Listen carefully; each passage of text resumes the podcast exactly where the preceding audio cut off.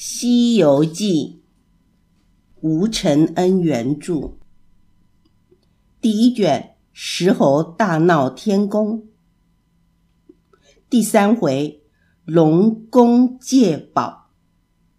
那魔王手拿宝刀，身穿盔甲，好一副凶恶的模样。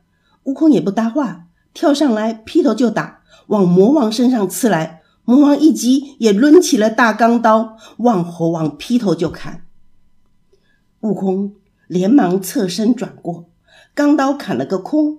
悟空身上有八万四千根毛，根根能变，便拔一把毫毛放在口中嚼碎，然后朝天一喷，叫一声“变”，立时变出了二三百只小猴来，围住了魔王。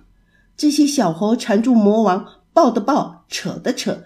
钻裤裆的钻裤裆，扳脚的扳脚，抠眼睛，掐鼻子，把魔王打昏了头。最后还趁机夺了魔王的刀，朝魔王的脑袋一砍，魔王头裂成了两半。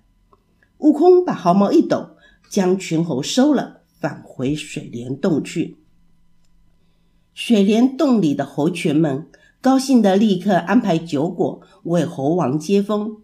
悟空将学到的经过描述的有声有色，又炫耀的说：“我这会儿也有了姓氏，叫做孙悟空。”群猴们一个个举盆端碗，送上椰子酒、葡萄酒、鲜花、鲜果，奉承给悟空，真是快乐无比。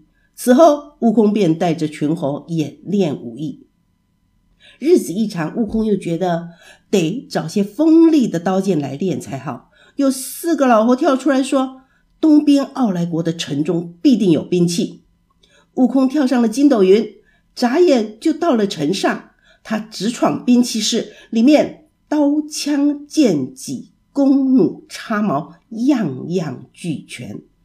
悟空乐得摸这摸那的，拔起了毫毛，变出了千百只小猴儿，搬枪的搬枪，抬戟的抬戟，力大的扛个五七件。力小子抬个两三件，搬了个精光。回到了花果山，悟空收了毫毛，把兵器堆在山前，叫说：“快来领兵器！”众猴这才窜上来抢刀夺剑，吆喝的乱成了一团。第二天，悟空召集了群猴排营，附近一些虫、狼、虎、豹、熊、牛、狮、象都来叩拜悟空为王，答应称臣。众猴将那十八般武器耍得得心应手，只有悟空的一口大刀耍得不称心。四个老猴又上前奏说：“我们这铁板桥下直通东海龙宫，大王要能下去找龙王借兵器，这还愁没有称心的吗？”悟空听了大喜，便钻入水中，直入东洋海底。不一会儿。东海龙王带着龙子、龙孙、虾兵蟹将出来迎接，悟空表明了来意，老龙王不敢推辞，忙命着手下去取兵器来。不久，抬出了一只九股叉和一把方天戟，悟空接在手中耍了两下，摇摇头。老龙王看了，害怕的说：“宫中只有这些，再没有别的兵器了。”悟空不信。这时。龙女闪了出来，对龙王说了些话。龙王就带着悟空去看一块谁也抬不动的神铁。只见万道金光从那神铁上发出。悟空撩衣上前，轻轻摸了一把，是一根铁柱子，大约有斗一般的粗细，二丈多长。龙王说：“这铁棒有一万三千五百斤重。”悟空用两手抱了过来。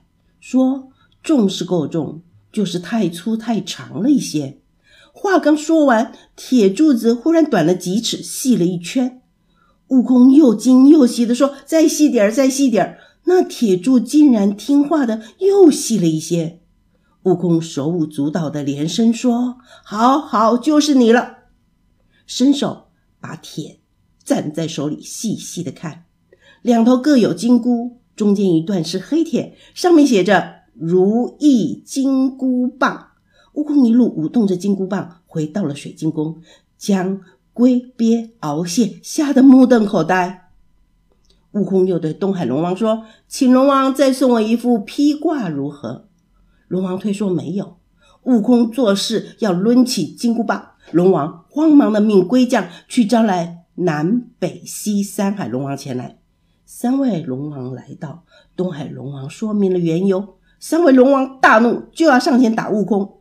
老龙王急急拦住，悟空只在一旁偷偷的冷笑。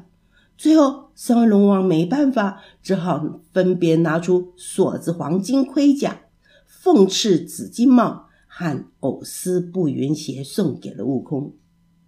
悟空接过，穿戴好，挥动着如意棒，一路舞了出去。四海龙王这才松了一口气，商议着要上奏天庭。悟空跳出海面，身上金灿灿的，没一点打湿，满面春风的把铁棒竖在地上。群猴不知轻重，都来拿那宝贝，哪里拿得动？悟空笑着说：“我给你们看点神通。”然后把铁棒拿在手里，叫小，那铁棒就缩缩缩，直到变成一根绣花针，被悟空藏在耳里。悟空又叫声长，铁棒霎时上抵天堂，下达地狱，吓得各洞妖王一个个魂飞魄散，叩头不止。悟空自从得了金箍棒，又如老虎生了翅膀，每日腾云驾雾，遍访了天下英豪，还结交了牛魔王、角魔王、鹏魔王等七个兄弟。又有一天。悟空酒醉后昏睡，梦见阴曹地府的判官告诉他说：“你是只石猴，活到三百四十二岁就得死。”悟空抢过判官的笔，在生死簿上把自己的大名划掉，又把上头所有猴类的名字全部划掉，然后把簿子扔还给判官，悻悻的离去。判官气得决定要上奏玉帝。玉皇大帝连接接到几份奏表，都说悟空不对，本要派天将去擒拿悟空。这时太白星君奏说：“这猴子已经修炼成道，很有才干，不如招他做官，好好管束他。”玉帝点点头，派太白金星去招安。悟空听完太白金星说明来意，便高兴的跟着他飞往九霄天。来到凌霄宝殿，玉皇大帝高高在上问说：“哪个是猴仙呀？”